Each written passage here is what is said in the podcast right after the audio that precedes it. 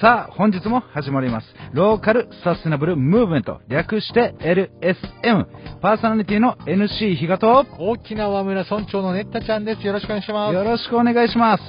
2日目は失敗談学びとなっております。それでは、東さんよろしくお願いします。はい、よろしくお願いします。えー、今週のおゲストであります、えー株式会社カヌチャベイリゾート社長室経営戦略チーム社長秘書であります、加陽総一郎さんです。よろしくお願いします。いやー、1日目終わってどうですか？はい。いや、もう、緊張してですね、眠れなかったですよ。絶対してね。あ 絶対してね。いや、やっぱりね、あの、いろいろ話が上手くて、いやいやいやいや。あのね。あれだけつらつら出るってことは、あの、やっぱりあの、なんていうの、一番、もともと、私はこのカイさん、あの、知ってるので、あの、もともと感じてた部分であるんですけども、この発言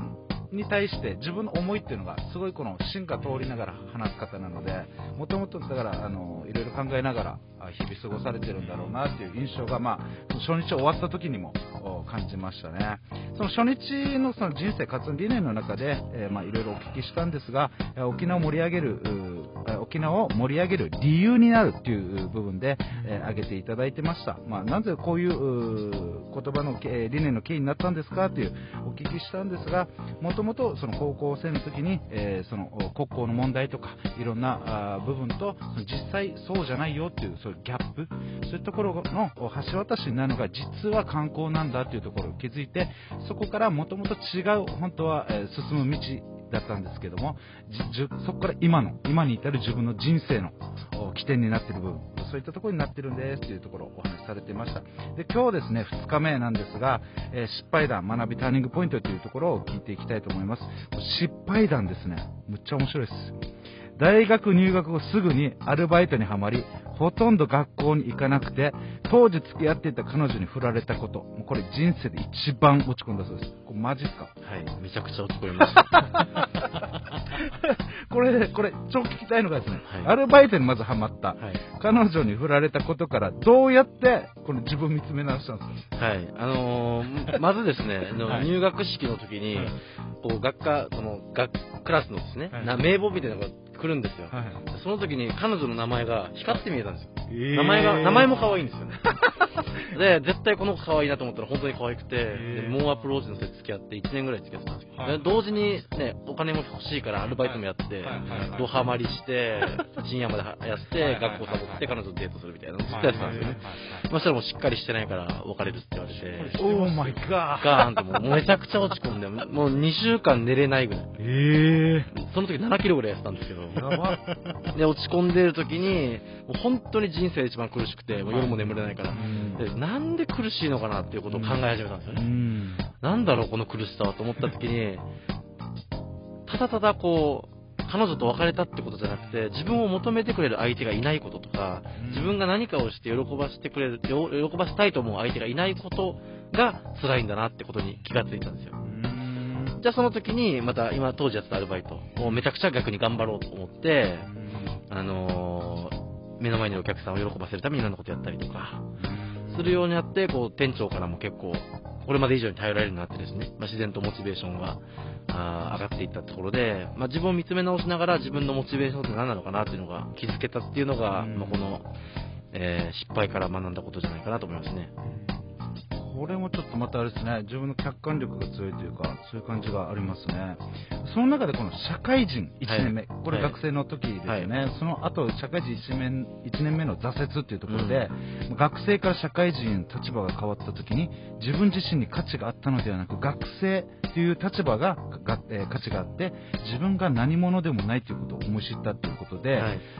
その社会人1年目での挫折を味わったっていう、どういったエピソードだったんですか？はい。あのー結構大学の時か活発にやってたもんですから、い。ろんな大人がすり寄ってきて、誰々紹介してくださいとか、学生と一緒にこういうことしたいんです、みたいなので、いろいろ提案をいただいてる立場なんですね。なんでこう自分って結構すごいなとん。思ってました。で、卒業した時にそういう声が全くなくなって、で久々にある会社の市長さんに久々にお会いしましょうよって連絡したら、あもうこういうことをあんまり直接は言いたくないけど、学生じゃない君にはあんまり価値はないんだよっていうことを直接はっきり言われました。あその時に、ああ、自分でも意識はしてたけども、こんなにまで自分には力がなくて、学生という立場に支えられてただけなんだなっていうのは落ち込んで、まあ、同時にやっぱり力をつけないといけないなっていうふうに感じた、うんあの、まあ、悔しかったエピソードでもありますし、まあ、いい意味で自分の今の立ち位置に気づかされたきっかけだったんじゃないかなと思います。ショッキングですね。まあ、でも直接言ってもらえてありがたかったですけどね。まあ、そういう、まあ、いわゆる失敗ということについて、はい海洋さんどういうふうに捉えてるんですか、まあ、数々いろんな失敗あると思うんですけど、はい失敗した時どういうふうに捉えてるんですか？失敗に関して。まあもうちょっと月並みな表現になると思うんですけど、やっぱ失敗ってないなと思っていて、やっぱこの失敗を通して、なんか、いろんなきっかけを与えられてるだけであって、で、まあ失敗することによって、まあ成功の方法をなんか学べてるような気がしています。ちょっと月並みな表現で申し訳ないですが。まあ、そういったこの失敗は、まあ、学びのおきっかけ、えーというところで、まあ、そのターニングポイントとか学びというところなんですが、はい。その大学合格、まあ、はい。フィリピンでの国際協力、えーあとは東京大手でのインターン、えーあとは全国47都道府県とか、あとは世界30カ国をまあ所有してきたというところで、そういったさまざまな経験から、はい。もうこの学びって何かあるんですか、まあ、共通のものを見つけるのは難しいと思うんですけども、なるほど。だからまあ、この今挙げていただいた中でいくと、やっぱり自分の大切にしたいものとかが広がっていったのが、この今挙げたターニングポイントでして、まあ、例えば大学合格でしたら、僕が人生で一番嬉しかったのは、大学に受かったことなんですけど、で、これ受かることが嬉しかったわけじゃなくて、受かるとは思ってたんで、で、その、受かって合格発表見に行った時に、親父が涙を流していて、いいお前自慢の息子だと言ってもらって、あ一生自慢される息子でありたいなと思ったのが一つと、あで、まあ、彼女に振られて自分変えたいと思ってフィリピンに行ったんですけど、いや、本当に恵まれない子供たちがいるんだなってことを教えてもらって、今自分がいる環境が恵まれていること、まあ、東京に行って、まあ、なんだろう、沖縄の問題どう思うのかって聞かれるようになって、あ、沖縄っていいとこだけど、問題もあるんだなと思ってくれ、思ったりとか、まあ、47都道府県いろいろ回ったり、世界回ったりして、うん。逆に沖縄って、も今まで知らなかった魅力ってたくさんあるんだなっていうのを気づかされたので、なので、様々な経験から、やっぱり自分の、なんだろうな、いる場所のいいとこ悪いとこ、まあその、自分が当事者意識を持てる範囲っていうのが広がったかなと思ってますね。っていうのが、まあ、学びとかターニングポイントだったのかな、はいということですかね。はいまあ、この、まあ、今日いろいろお聞きしたんですが、もうこの失敗談の中では、えーまあ、そのアルバイトにはまり、彼女に振られとか、まあでも、ありますよね、誰でも。多分大事なことはそこから何を学んだかとか、どう立ち上がっていったかとか、っていうところだと思うんですね。その中で、あの、まあ、自己愛と他者愛とか、そういうところに気づきながら人に尽くすんだとか、そういうところをどんどん気づけたこと。あとは、えー実は社会に出た時に、あれ自分を見てたんじゃなくて、自分の今いる状況を見てたんだ。空っぽっていう表現が合ってるか分かんないですけども、実際こう社会のな、えー大海原に出た時に、あれ、俺武器なんもねえみたいな、そこに気づかされた状況ですよね。ただ、その中でも、海洋さんにとって学びっていうのは、えーそれはもう失敗をまた乗り越える、壁を乗り越えるようなきっかけ、そういったあものでしかないんじゃないかっていう。で、その中で、まあ、ターニングポイントとか、あそういったところでは、えーそのいろんな大学合格とか、まあ、いろんな海外に行ったりとかですね、まあ、そういったところでは、実は大切にしたいもの、そのいわゆる価値観ですよね。それがものすごくどんどん、えー広がっていきました。自分の中で広がったんです。その中の一つで、えーその大学合格っていう経験が一番嬉しかった。それは自分が嬉しいというよりも、自分の親、お父さんが、父が一番喜んでくれた。それ泣いて喜ぶぐらい、すごい喜んでくれた。その父の自慢になれたことが、あった多分そなり続けるということもあると思うんですが、そういったところがすごい、えーそのターニングポイントになってますというようなお話でしたね。はい。